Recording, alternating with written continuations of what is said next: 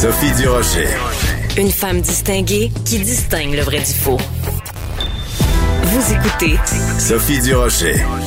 Eh ben oui, c'était inévitable vu que mon chum, euh, mon mari a la COVID puis qu'on vit dans la même maison. On a beau avoir mis toutes sortes de, de précautions et fait attention puis on l'a enfermé à double tour dans son bureau. C'était un peu inévitable. Je l'ai attrapé, je l'ai la COVID, donc c'est pour ça que j'ai un petit peu euh, le nez bloqué et, que je tousse et que j'ai peut-être une voix euh, enrouée. Bref, c'est une parfaite introduction pour parler avec Patrick Derry, euh, qui est notre chroniqueur et qui est analyste de politique publique. L'occasion rêvée de, parler justement de la conférence de presse de, de Monsieur Boileau d'hier de la santé publique. Patrick, bonjour. Salut Sophie, ça, se transmet par téléphone, ça? Non, non, non, non, non, non, non. La magie des ondes fait en sorte que tu es tout à fait à l'abri, Patrick. Mais euh, en même temps, tu vois, je me suis posé la question euh, quelle est la, procédure à suivre? Normalement, il faudrait que qu'on qu'on appelle ou qu'on écrive pour déclarer notre notre positivité. C'est comme ça qu'on devrait faire, non? Ouais, il y a, y a une autodéclaration qui euh, permet de vérifier le nombre de tests rapides, parce qu'évidemment, comme il n'y a plus de, dépistage euh, par PCR est restreint, mais qu'on peut déclarer sur une plateforme sur Internet, sur un site du gouvernement pour dire, écoute, on a testé positif, ça donne quand même une mesure très imparfaite, mais c'est euh, mieux de le faire. Ça donne plus de données. D'accord. Donc, pour contribuer à, à la santé publique, on, on, on, va le faire sûrement à un moment donné aujourd'hui. Par contre, c'est le symptôme aussi, j'allais dire, c'est symptomatique du fait que vraiment cette bibite là est euh, tellement transmissible, c'est comme même si t'es juste euh, un tout petit peu en contact avec quelqu'un qui là, les chances que tu l'attrapes sont vraiment énormes. Et les chiffres sont pas bons au Québec. Tu nous en as parlé hier, mais euh, c'est, c'est, tu trouves ça encore très très inquiétant là, à la veille de ces quatre jours-là de congé? Oui, c'est plus qu'inquiétant. C'est vrai, tu c'est très transmissible. La, souche actuelle est en quelque part entre 10 et 15 fois plus transmissible que, euh, si on veut, le, variant vanille, la, COVID originale. Ça, la contagiosité a augmenté à chaque étape. Et c'est le BA2 qu'on a présentement est aussi, est aussi 30 à 50% plus contagieux que Micron, qui était déjà, lui, très, très contagieux. C'est très contagieux. Ça se propage et là, ça ressemble à un feu de brousse qui commence à, à lever pas mal, malheureusement. Euh, au nombre de cas, on est autour de 3000 cas encore. Ça, ça semble être stable, mais c'est avec un dépistage limité. C'est-à-dire qu'en dehors de la, si on veut, la, fenêtre de dépistage, on ne sait pas ce qui se passe. Euh, les hospitalisations, elles, ont monté de façon très importante. On a presque 100 nouvelles hospitalisations de plus. Donc, une fois hmm. ceux qui sont sortis de l'hôpital sont enlevés à 2154 hospitalisations. Fait que ça, c'est c'est le seuil auquel, normalement, on passe au, niveau 4. Et euh, c'est surtout que la hausse est accélérée depuis quelques jours. On a 350 hospitalisations de plus en seulement trois jours. Fait qu'on ça montait autour de 30-40 par jour, 50, 60. On a 80, on a deux journées en haut de 100 puis une journée presque à 100. Ouais. mais, mais, Patrick, au-delà des chiffres, au-delà des chiffres, moi, ce qui me, ce qui me frappe quand j'entends euh, euh Monsieur Boileau, Docteur Boileau, quand j'entends des gens, euh, c'est que je trouve que c'est pas clair. Tu sais, comme là, euh, on est jeudi saint, on a la plupart des gens ont soit quatre ou trois jours de congé. C'est traditionnellement une fête de famille. Les directives, je trouve, ne sont pas claires. Moi, j'aimerais mieux qu'ils nous disent clairement euh, une, une réponse difficile plutôt que de tergiverser puis de dire ben c'est à vous de voir puis maintenant vous êtes habitué puis vous pouvez le gérer vous-même. Ah, c'est horrible parce que hier, pendant le, point de presse, euh, elle me sautait sur ma chaise, puis j'étais pas le seul. J'étais en contact avec des, des, gens qui sont dans le système de santé, puis qui sont, à, sont tabous. Sont tabous. Euh, et, le docteur Boileau disait faut adapter nos comportements lorsqu'on a des symptômes. C'est parce que la moitié de la transmission se passe avant ou sans symptômes. Fait déjà là, en partant, là, c'était l'impression d'être en février 2020, comme si on lisait le, vieux manuel de deux ans, alors que le problème n'est pas est pas là. Euh, Docteur Boileau a dit on compte sur la contribution de tout le monde, faire attention en fin de semaine, incluant les personnes à risque. C'est rendu qu'on compte sur les vieux et les immunosupprimés pour hmm. se mettre à l'écart du virus, mais c'est presque un million de personnes, ça, quand tu, regardes les personnes âgées plus vulnérables, les gens qui, ont, qui, sont... Qui sont euh, donc, faut qu'on... on est tous interreliés. Euh, il a parlé de la transmission dans les écoles, le docteur Boileau. Il a dit la majorité de la transmission a pas lieu dans les écoles. Ben, c'est vrai aujourd'hui, mais essentiellement parce que tous les enfants qui pouvaient l'attraper l'ont attrapé. Oui. C'est ça qui s'est passé. Avant les fêtes, c'était catastrophique là, les, les, dans les écoles ce qui se passait. Moi, je l'ai mesuré, puis on voyait à quel point ça explosait. Et c'est la vague dans les écoles qui a alimenté ce qu'on a vu aux fêtes. C'est rentré dans les CHSLD, c'est rentré dans les résidences, parce qu'évidemment, ben, les, les, enfants, ils ont des parents. Après ça, Dr Boileau a dit qu'il y avait espoir de voir les cas et les hospitalisations se stabiliser. Espoir. Ouais que les deux que les deux prochaines semaines allaient être difficiles, mais en même temps la question c'est pas de savoir comment ça va être les deux prochaines semaines, c'est pouvez-vous nous dire clairement, tu sais à la rigueur qu'ils disent ben nous là on considère à la santé publique que faire un souper de Pâques si vous avez des personnes âgées, c'est la pire idée au monde. Ça me dérange pas. Ils vont pas dire on vous l'interdit, mais qu'ils nous disent clairement c'est pas une bonne idée. Si vous êtes vieux, que vous êtes immunosupprimé, ne faites pas de souper de famille parce que si vous l'attrapez, les risques que vous soyez plus là euh, pour la Saint-Jean sont très élevés. Tu sais, c'est comme juste qu'ils nous le disent clairement. Ouais. Mais ils, sont, sont, complètement déconnectés. Puis je pense honnêtement qu'ils ils comprennent pas. Euh, euh, tu sais, et, et euh, c'est-à-dire que la santé publique fait de la politique, mais pas de la, la politique au sens de la politique partisane. C'est que à la limite, ils vont considérer entre eux quelles vont être les mesures qui devraient être prises. Et je dis pas qu'ils ont toujours les bonnes réponses. Puis après ça, ils vont dire, mais ça, on peut pas le dire parce que les gens suivront pas. Ils font ce genre d'adéquation-là qui devrait être faite mm. par le politique. Tu as raison, ils devraient le dire clairement. Mais même, même là, tu sais, quand t'entends euh, Dr Balou qui dit euh, l'isolation, c'est cinq jours, mais il faut que vous fassiez attention pendant dix jours. Mm-hmm. juste, juste, là, tu as un problème. sais, on sait qu'on peut être contagieux pendant dix jours, même des fois plus longtemps. Euh, fait que ça, ça, ça, fonctionne absolument pas. Et euh, puis écoute, moi, c'est drôle, c'est devenu caricatural hier parce que le collègue de Dr Boileau, Dr il a, il a, remercié les travailleurs de la santé euh, pour leur solidarité et pour leurs heures supplémentaires. Pour leurs heures supplémentaires, écoute, c'est ça n'a aucun sens.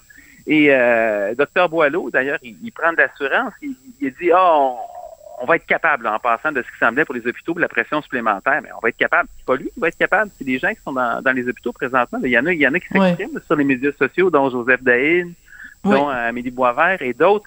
Ils sont brûlés. Ils sont brûlés. Là. Il y avait, et, pas de...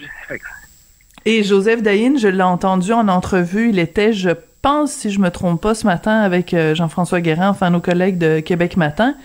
Et euh, une des choses qu'il disait, c'était le masque N95, le masque N95, le masque N95. Pourquoi le gouvernement nous dit pas, dit pas clairement? Tu sais, je, je, suis allée hier euh, en pharmacie pour, euh, c'était avant que je sache que je l'avais là. Euh, je suis allée hier euh, en pharmacie pour chercher justement des tests et j'en ai profité pour acheter parce que j'étais, il me restait plus beaucoup de masques N95. Donc à la pharmacie ils les vendent à l'unité. Tu sais, ça coûte un dollar cinquante. bon, mais je veux dire pourquoi? Est-ce que c'est une question de coût? Est-ce qu'ils veulent pas Mais je veux dire, tu rentres dans n'importe quelle pharmacie, il y en a des N95. C'est plus compliqué comme ça l'était avant, là. Il n'y croit pas. Il le dit. Il n'y croit pas. Pour lui, un masque de procédure, c'est la même chose. Et là, ça fait drôle parce que, tu sais, Sophie, on est, deux, deux chroniqueurs, animateurs, entre des, des journalistes qui parlent de ça, puis qui disent que la santé publique est dans le champ, puis ça, c'est complètement surréel. Mais, tu sais, il y a un consensus scientifique. Euh, on, sait, il y a plein d'études. Moi, j'en ai vu, j'ai, j'ai lu, puis j'ai, et c'est pas très compliqué. Un masque de procédure, ça a été conçu pour retenir les crachats. C'est pour empêcher un chirurgien mmh. de postillonner dans le patient. C'est un peu grossier de dire ça comme ça, mais c'est ça. Ou encore l'hygiéniste dentaire ou le dentiste oui. de, de, te cracher dans la bouche. C'est à ça que ça sert. Quand tu as des trucs, euh, quand c'est des aérosols qui sont impliqués, ça prend un autre type de masque qui n'est pas utilisé souvent parce que généralement à l'hôpital, c'est, c'est pas un problème, mais c'est utilisé c'est un patient qui est tuberculeux, par exemple. Moi, je, je me rappelle l'intervention du doc Vadeboncoeur qui a dit que il y avait la seule fois qu'il avait utilisé ça avant la pandémie, c'était pour faire du sablage chez lui. Ça donne une oui, idée, exactement. C'est pas, ouais. c'est pas utilisé souvent. Mais ça existe. Et donc, les travailleurs de la construction prennent ça, les travailleurs de la santé prennent ça aussi quand il y en a besoin.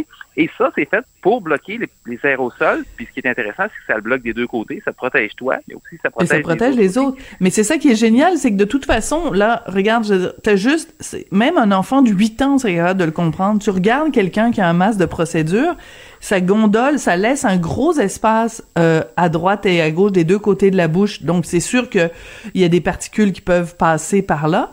et la façon dont les gens le plient, euh, ça laisse de la place euh, au menton Mhm. et ça laisse de la place au-dessus du nez. C'est les deux pires endroits où tu veux que ça, que ça rentre. Alors qu'avec un masque N95, surtout avec le petit truc de, de métal que tu mets, que tu glisses bien sur le nez, ben tout, tout est proche de ta peau. Il n'y a pas un seul trou pour que l'air passe. Bon, tu respires, mais ce que je veux dire, c'est qu'il n'y a pas de particules qui peuvent passer. Donc, c'est comme, j'ai pas besoin. Moi, je- le docteur Boileau, il a deux yeux pour voir. Ben, parce qu'ils ont tendance à penser un- à la santé publique que c'est comme euh, mettre une, com- une combinaison spatiale. Ah, ça prend un fit test. Bon, c'est sûr que c'est mieux là, quand c'est bien ajusté, mais c'est pas si compliqué à ajuster que ça. L'autre chose aussi, c'est qu'on on nous prend un peu pour des nonos, comme d'habitude, on dit Ah, c'est c'est inconfortable, les gens ne sont pas capables. Bon, d'abord, un, euh, les gens peuvent décider eux-mêmes là-dessus.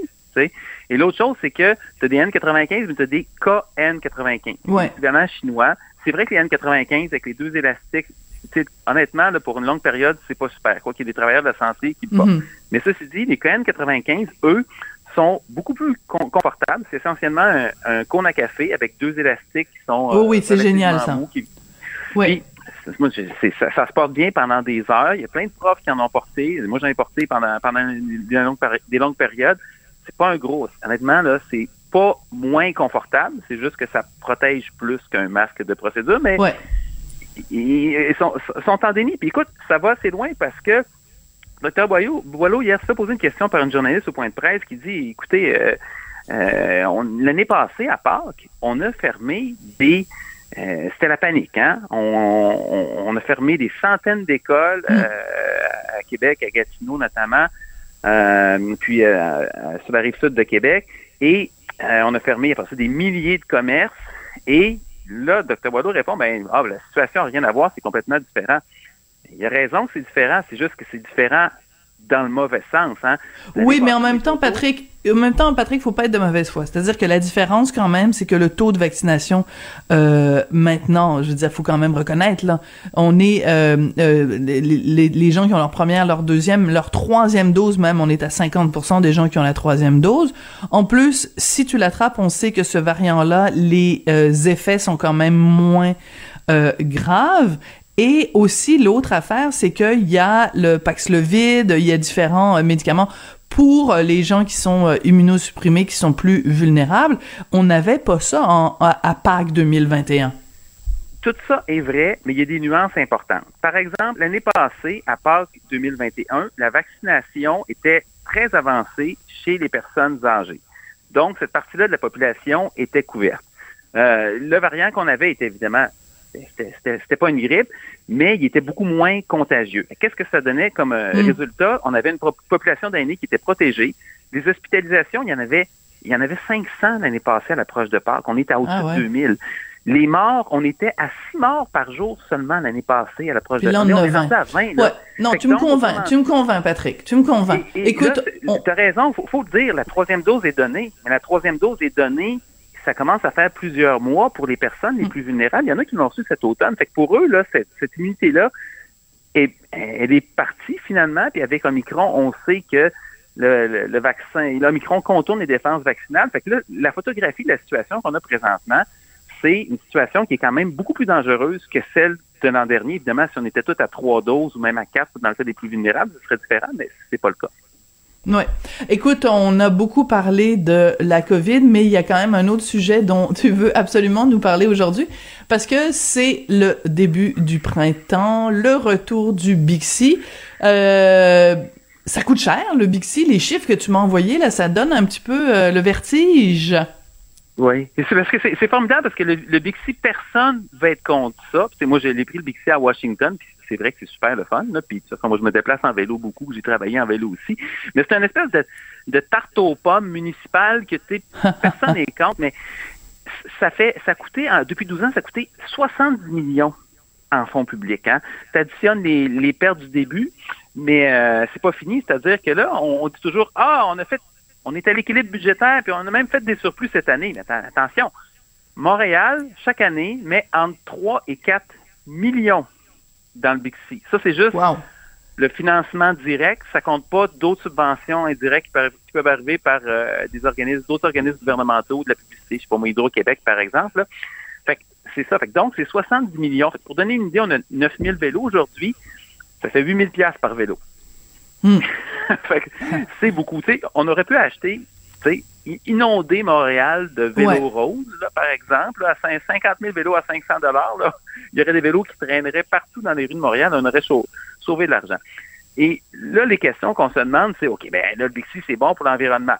Ben, probablement pas, parce que les études qui ont été faites là-dessus ont montré qu'essentiellement, on déplace des gens qui auraient pris le transport en commun, parce que d'autres formes de transport actifs, métro, autobus, qui marchent, mais ils vont prendre le Bixi. Euh, donc c'est pas, on n'est pas dans un cas où les gens qui prennent le Bixi le prennent à la place de leur auto. De toute façon, ils auraient pas pris l'auto. C'est juste qu'ils ont choisi un une méthode euh, euh, écologique plutôt qu'une autre. Donc c'est pas vraiment. Oui. ouais, je comprends. Ben, quand, quand, tu prends ton auto à Montréal, c'est parce que tu n'as pas le choix. Si tu prends pas ton auto pour faire trois coins de rue, c'est assez désagréable dans le centre-ville. quand tu es pris pour la prendre, ta voiture, tu n'as pas le choix. Ensuite, l'autre chose, ah, mais ça donne des bonnes habitudes. Le, le, ça permet aux gens de faire du vélo. Encore là, quand on regarde les statistiques, moi, j'ai regardé un rapport de, de, Vélo Québec, puis il y a un tout petit peu plus de cyclistes chez les Montréalais. C'est 57% de la population contre 52 il y a 10 ans. C'est pas une grosse variation, mais quand tu regardes dans le détail, le nombre de cyclistes assidus qui en faisaient régulièrement, hmm. lui, il a baissé. Euh, les enfants font plus de vélo, mais c'est pas le Bixi. Il y a plus de cyclistes en Mais de toute façon, les enfants n'ont pas le droit d'utiliser le Bixi. Ben non. C'est à partir de quel âge qu'on peut utiliser le Bixi? Euh, ben, c'est, écoute, faut, ça prend une carte de crédit. Fait que j'imagine, il faut t'abonner. Fait que je sais pas s'il y a une limite d'âge. Ah, non, mais c'est pas juste ça. C'est que je pense que c'est aussi que le, vélo est, est, lourd. Et je pense que c'est, euh, tu n'as pas le droit de l'utiliser. Faudrait vérifier. Mais je pense que tu, tu peux pas l'utiliser quand t'as moins de, je pense, je sais pas si c'est 16 ans ou 18 que ans. Ma, fille de 11 ans voudrait, serait pas capable de toute façon. ben oui, parce qu'il est gros quand même, le Bixi. Là. Il est gros puis il est, lourd. C'est ça, c'est un, un, un, char d'assaut. Mais c'est ça, fait que c'est, et, euh, fait que donc, ça remplace pas du, transport automobile. Je comprends. Euh, ça coûte cher. Ça coûte cher. Moi, les chiffres euh, que tu nous donnes là, me surprennent énormément. Mais ça, on n'en parle pas beaucoup parce que c'est le fun, puis c'est fin, c'est gentil. moi, moi l'autre approche, d'un point de vue de politique publique, c'est c'est un peu le principe de Fields of Dream qu'on pourrait qu'on pourrait appliquer. Qu'est-ce qui fait que ça marche? Parce que c'est vrai qu'il y, y, a des choses qui favorisent le, le, vélo à Montréal. On a ajouté 200 quelques de pistes cyclables depuis cinq ans. Ça, c'est bon. On a ajouté le REV, qui était le réseau express vélo, mm-hmm. qui permet d'avoir un corridor nord-sud où tu ne manques pas de te faire frapper, tu peux y aller avec des enfants d'ailleurs. On déneige des pistes pendant l'hiver. C'est correct aussi, les hivers, ça, ça, ça, ça, Et, tu sais, faites des pistes cyclables, faites des stationnements. Tu, tu vas à Amsterdam, tu vas à Tokyo, par exemple, il y a des stationnements de vélos, ça fait une différence, des bonnes pistes cyclables, mm. mais c'est une espèce de... Ensemble, le, Bixi, c'est une espèce de gadget pour les politiciens, mais tu sais, c'est pas une solution environnementale, c'est pas vraiment une solution pour, euh, pour faire ben oui, pour faire l'exercice un peu plus, mais essentiellement c'est des gens qui se déplacent de façon. Voilà, c'est pour ça que c'est bien euh, qu'on te parle, parce que comme ça, tu nous remets les choses en perspective. Mais je retiens de ce que tu nous as dit le principe de la tarte aux pommes. Euh, les, les Bixi, tout le monde est pour, c'est comme la tarte aux pommes. J'adore ça. Je pense que je vais te voler ça comme expression dans une de mes chroniques. Patrick Derry, tu es euh, chroniqueur et analyste en politique publique. Merci beaucoup. Passe une un excellent congé, Pascal, puis on se retrouve la semaine prochaine. À toi aussi, soigne-toi bien.